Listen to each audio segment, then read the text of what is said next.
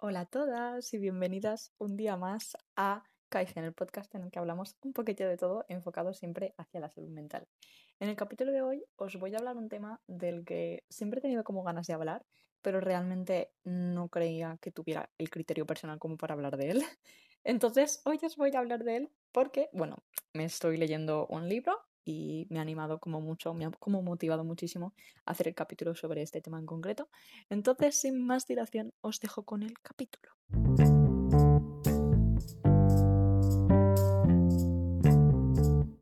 Entonces, hoy venimos a hablar sobre los hábitos. Si os movéis por el mundo del desarrollo personal y todas estas cosas como muy de cuidar mucho la salud mental y tal, eh, es un tema del que se habla en redes sociales, en canales de YouTube, en podcast constantemente. Es como el tema. Es como, si quieres ser mejor persona y estar bien, cumple estos hábitos y serás feliz, ¿vale? Entonces, eh, primero voy a dar un poco eh, como mi opinión y lo que pienso yo un poco.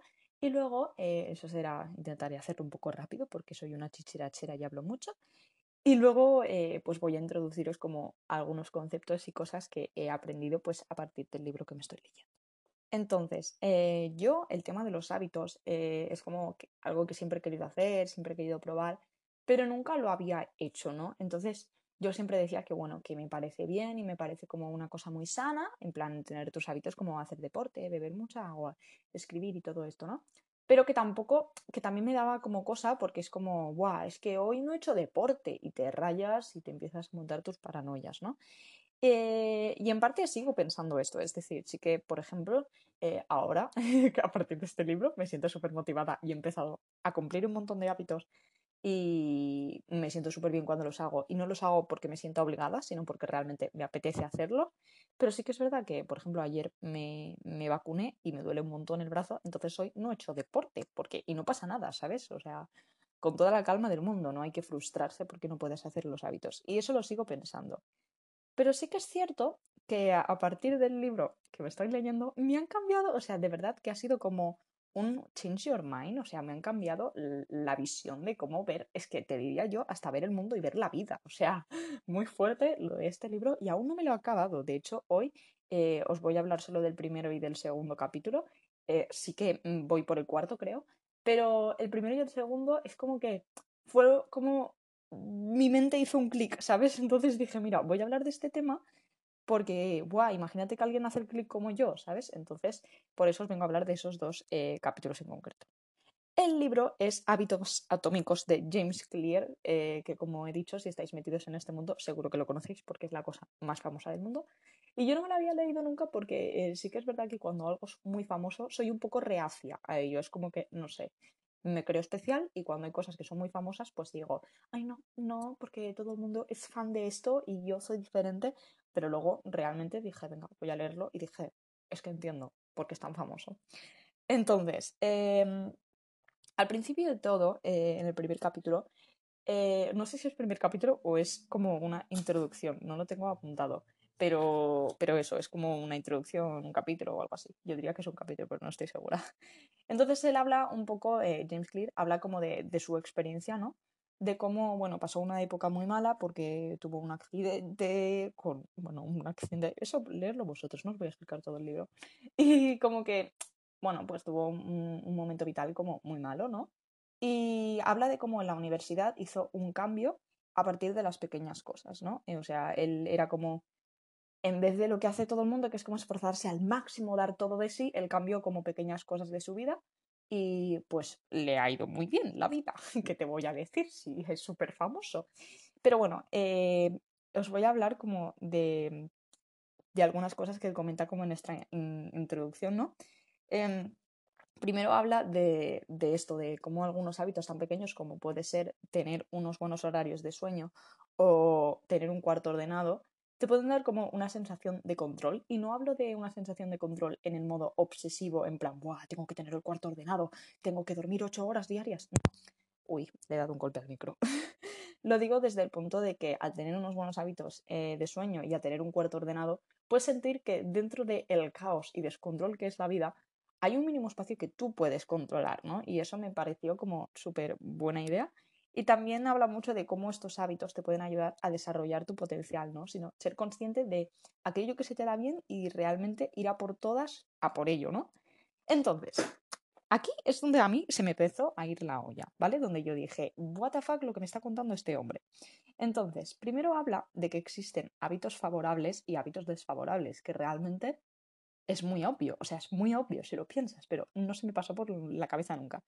Entonces, por ejemplo, habla de hábitos favorables, ser productivo. Y ya no es solo favorable por el hecho de ser productivo en sí, sino que a medida que tú aprendes a ser productivo y hacer las cosas que realmente quieres hacer sus, ese día, ¿no?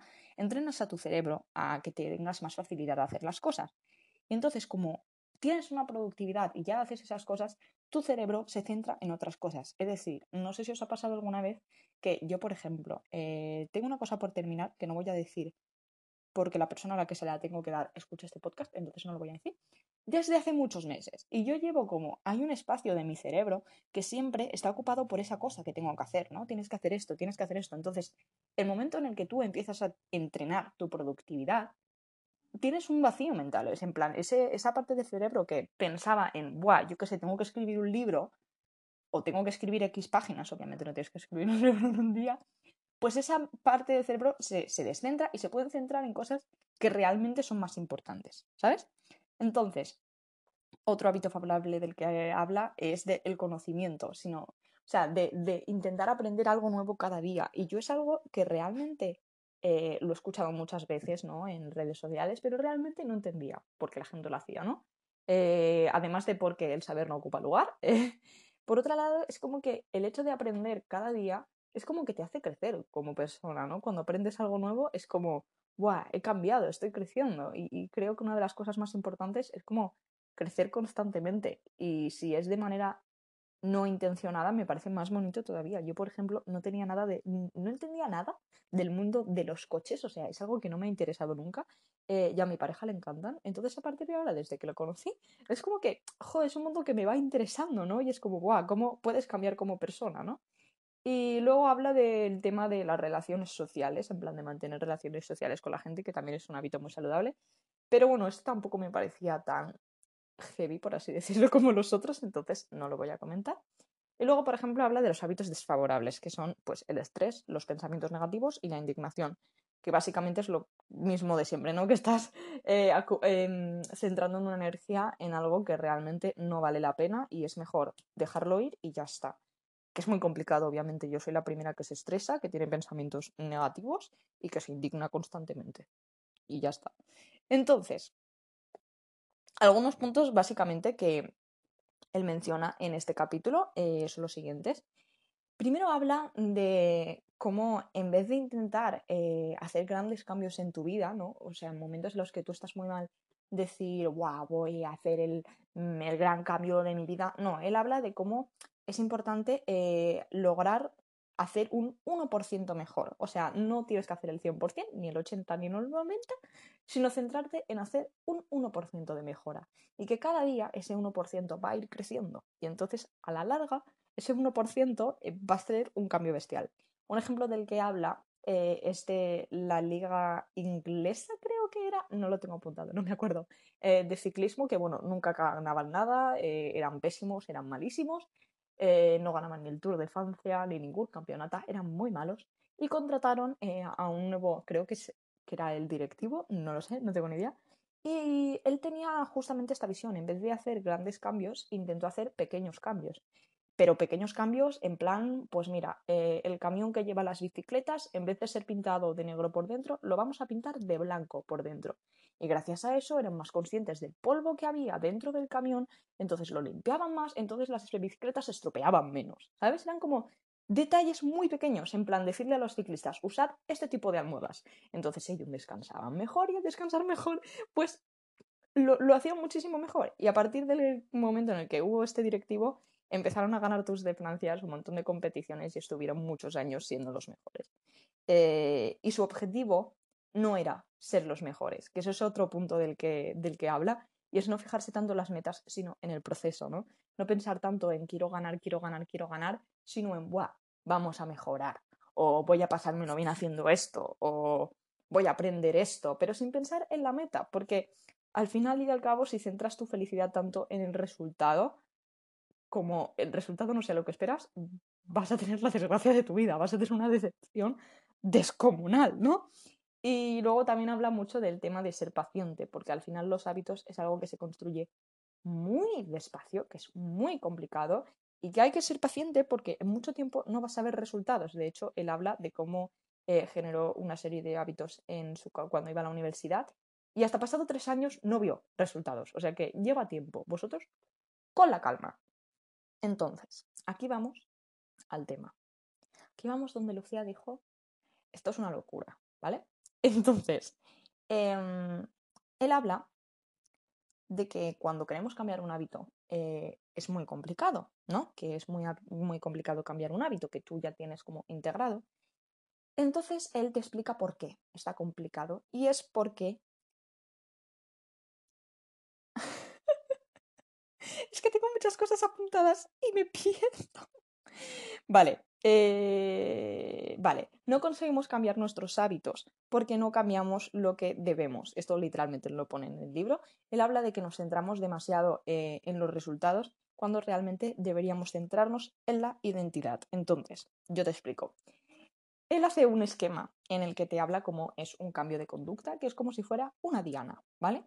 Entonces, el dentro de la diana, lo más profundo de la diana, o sea, el centro, es tu identidad, es la zona más profunda, es la visión que tú tienes del mundo, la imagen que tienes de tú mismo, cómo te juzgas a ti, cómo juzgas a los demás, ¿vale? Luego eh, tenías alrededor los procesos. Lo voy a explicar al revés porque creo que lo vais a entender más, ¿vale? Eh, tú quieres cambiar una conducta como, por ejemplo, quieres perder peso o quieres publicar un libro, ¿vale? Eso es el resultado, que esa es la zona más externa del cambio de conducta. Entonces, si nos metemos más hacia adentro os he colgado un esquema en Instagram de esto, ¿vale? Eh, si no lo estáis entendiendo, miradlo en Instagram. Kaizen Podcast con dos is latina. Sigamos. Eh, luego tenemos el proceso. El proceso sería, me voy a hacer una nueva rutina de gimnasio, eh, voy a meditar mejor porque así estaré más relajado y podré escribir mejor el libro, ¿no? Y luego está la identidad, que la identidad es lo más profundo que es pues lo que tú tienes como visión del mundo, eh, lo que piensas de ti mismo, es toda esa vaina que tenemos en la cabeza que no somos ni conscientes, ¿vale? Entonces, eh, él habla de cómo eh, no conseguimos cambiar nuestros hábitos porque nos centramos mucho en los procesos y en los resultados, ¿no? En plan, quiero perder peso, pues voy a tener una nueva rutina de gimnasio. O quiero dejar de fumar, pues dejo de fumar. Y él habla de cómo debemos cambiar nuestra identidad, que es algo súper chungo, en plan es algo chunguísimo, pero funciona mejor. Es decir, por ejemplo, no es lo mismo una persona que está intentando dejar de fumar, le ofrecen un cigarro, que él diga, estoy dejando de fumar, que otra persona que le ofrecen este cigarro y diga, no soy fumador. Y los dos quieren dejar de fumar, pero la persona que dice, no soy fumador, está intentando asimilar una nueva realidad que él quiere crear. Entonces, al asimilar esta nueva realidad, como es más fácil. Ay, no, mm, ¿vale? ¿Vale? Vale, venga. Entonces, por ejemplo, ¿quieres tener dinero? Pues lo que debes tener es una identidad de crear y ahorrar. Si tú quieres tener dinero eh, y de golpe vas un día por la calle y dices, uy, me apetece este capricho y te lo compras, pues entonces no tendrás dinero y no podrás ahorrar. A mí esto me pasa mucho. Yo soy mucho de, guau, tengo que ahorrar. Y luego, bueno, pues de vez en cuando, mm, que no está mal, ¿eh? Darse un capricho de vez en cuando pero yo a veces mm, como que me paso dándome caprichos y es como, si quieres ahorrar, pues no te gastes tantos caprichos, ¿no? O, por ejemplo, si quieres mejorar tu salud, pues ves al gimnasio, que es algo que a mí me ha pasado y yo es como que quiero estar más fuerte eh, por problemas de espalda, ¿eh? no, no por estética, me han dicho que tengo que ganar fuerza y, y no voy al gimnasio. Sí que es verdad que necesité un empujón, en plan, mi pareja me dijo, vamos a comprarte unas pesas y ahora estoy haciendo ejercicio pero porque estoy como adquiriendo la identidad de soy una persona deportiva, ¿sí? Eh, atlética, me he equivocado. Entonces, él también habla de lo importante que es em, editar tus creencias. Es decir, para ser la mejor versión de ti mismo, tienes que cambiar constantemente las creencias, cómo ves el mundo y actualizar tu identidad constantemente. No puedes quedarte arraigado a algo que te crees que eres. Para empezar, porque nadie sabe bien bien quién eres, no lo sabes ni tú mismo y es un objetivo que tenemos todos en plan, ¡guau! Quiero descubrir quién soy realmente. pues no me parece mal, pero es que lo tienes complicado, ¿sabes? Entonces, por ejemplo, a mí me pasa que yo siempre he sido como, no soy buena en las mates. Y me he acabado creyendo yo misma que no soy buena en las mates cuando realmente no lo sé. O sea, cuando realmente no lo estoy intentando, como me he asimilado que no se me dan bien las mates, es algo que directamente he ignorado en mi vida y que ahora no practico. Y es como, vale, ¿cómo sabes que eres buena en las mates eh, si realmente no haces mates? ¿Vale? Entonces, una vez seguido, una vez te ha hecho todo este esquema de los hábitos, de cómo asimilar bien una nueva conducta y todas estas cosas, nos eh, comenta, esto es una frase que literalmente dice eh, en, en, el libro, que dice, cuanto más repites una conducta, más refuerzas la identidad asociada a esta. Y esto es literalmente la definición de qué es un hábito. ¿vale? Eso es un hábito. Si tú quieres ser, por ejemplo, una persona ordenada, no te pongas, eh, o sea, tú tienes que, no, mm, si te da un subidón un día de tener que ordenar la habitación, si al día siguiente no tienes el hábito de ordenarla en el momento en el que desordenas, vas a seguir siendo una persona desordenada, ¿sabes? Entonces, por ejemplo, si haces la cama todos los días, solo por el hecho de hacer la cama todos los días, poco a poco te acabarás convirtiendo en una persona ordenada. Si escribes todos los días, te acabarás convirtiendo en una persona más creativa, si entrenas todos los días, pues te acabas convirtiendo en una persona más atlética. La identidad es la repetición del existir. La identidad es la repetición del existir. Claro, tú dices, a ver, James Clear, mi amor, esto es muy fácil de decir, pero ¿cómo cambio yo mi identidad? Que no es tan fácil, no es tan fácil. Entonces, primero, tienes que decidir qué tipo de persona quieres ser. Esto es lo que dice él, ¿eh? vosotros luego ya me hacéis caso, no me hacéis caso. Yo os lo comento porque me ha parecido muy interesante, ¿veis? Me estoy juzgando otra vez. Antes decíamos, ¿nos juzgamos constantemente? Pues mira, lo estoy haciendo. Entonces, él te dice, ¿cómo puedes cambiar tu identidad? Pues yo qué sé. Tienes que decidir qué tipo de persona quieres ser. Entonces, él lo que te dice es realmente coger una libreta y escribir, vale, ¿Qué quiero representar? Dos puntos. Y lo escribes. ¿Qué principios quiero tener? Y lo escribes. ¿Qué valores quiero tener? Y lo escribes. ¿En qué me quiero Y lo escribes. Y así tienes claro em, qué tipo de persona quieres ser. Entonces, esto, él habla de cómo debes usarlo como motivación. En plan, eh, en el momento en el que tú tengas que tomar una decisión, decir, vale, este tipo de persona que yo quiero ser, ¿qué haría? Y entonces cómo estás cambiando tu identidad, ¿sabes? Es como que estás cambiando eh, tu identidad, básicamente. Y eh, también me parece muy importante cómo comenta que para cambiar la identidad te lo debes demostrar eh, como con pequeñas victorias, en plan, yo que sé, quieres ser una persona más ordenada y de golpe un día haces la cama en cuanto te despiertas. Hostia, ¿sabes? En plan, no sé, valórate y di, oye, he hecho la cama. A mí, por ejemplo, el tema del deporte, cuando me dijeron que tenía que mm, ejercer la espalda, eh, yo dije, ya verás tú, ya verás tú el drama que va a ser esto porque yo soy flojísima, soy, soy un palo.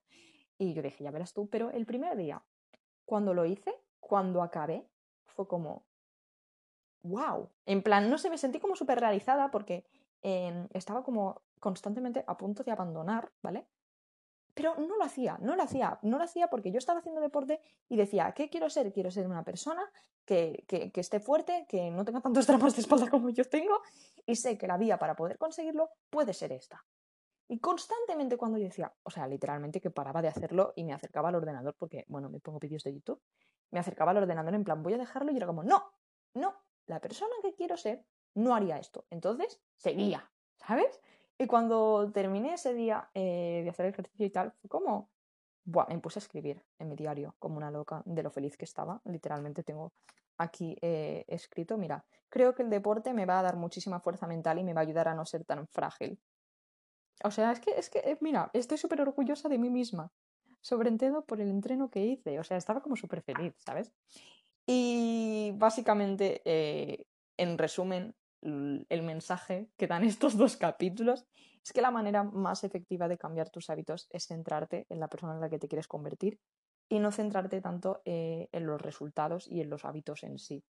No, no nos obsesionemos con la idea de estar fuerte porque quieres estar delgada o de porque quieres ganar peso o de escribir mucho porque tengo que escribir un libro. No, o sea, relajémonos un poco y vayamos haciendo muy poco a poco. Es más importante el proceso que el resultado. Obviamente está guay tener metas y me parece súper chulo, pero no nos obsesionemos con ellas. Entonces, esto sería todo por hoy. Llevo solo dos capítulos así escritos a profundidad. Es verdad que me he leído eh, más capítulos y tengo notas, pero bueno, son así como un poco por encima. No no, no, no he profundizado como para hacer este capítulo. Y seguramente en un futuro tendréis eh, otro capítulo más hablando de este libro, porque es que de verdad que me ha cambiado la manera de ver el mundo y es como que estoy muchísimo más feliz. Eh, no sé si acordaréis que grabé un capítulo cuando salí de terapia en el que estaba extremadamente feliz, o sea, estaba constantemente eufórica por, por, por hacer cosas, por vivir, estaba súper motivada con todo, ¿sabes? O sea, tenía unos niveles de felicidad muy altos. Y es como que vuelvo a estar en ese estado gracias a cumplir mis hábitos, lo cual es algo que nunca me imaginaba. Yo sí que era como, bueno, si cumplo mis hábitos, pues bueno, estaré más sana, estaré mejor, pero no me imaginaba que yo iba a estar en este nivel de felicidad. Entonces, eso sería todo por hoy. Eh, espero que os haya gustado mucho. Creo que ha sido un capítulo bastante largo, de los más largos, de hecho. Eh, pero bueno, tenía muchísimas ganas de grabar esto y de compartir con vosotros lo que estoy aprendiendo, porque no sé, ya, ya no solo por el hecho de, Buah, venga, he escuchado, he leído este libro y ahora voy a cambiar mi vida. No, el simple hecho de saber cómo se crean los hábitos, en plan, esto de las conductas, de cómo existe una identidad y todo esto, me parece súper interesante el simple hecho de saberlo y no, no, creo que debáis ahora cambiar vuestra vida, pero creo que es un tema muy interesante del cual voy a investigar más y habrá más capítulos. Y bueno, eso sería todo por hoy. Como os digo siempre, eh, buenos días. Bueno, no sé desde dónde. me. Como os digo siempre, eh, no sé cuándo me estás escuchando, no sé desde dónde me estás escuchando, pero sea donde sea y sea desde cuando sea cuando sea, me estoy liando mucho con esta eh, salida. No sé cómo se dice, quería decir como finalización, pero no me sale la palabra. En plan, introducción, finalización, da igual. Bueno, lo que iba a decir, buenos días, buenas tardes y por si no nos vemos luego, buenas noches.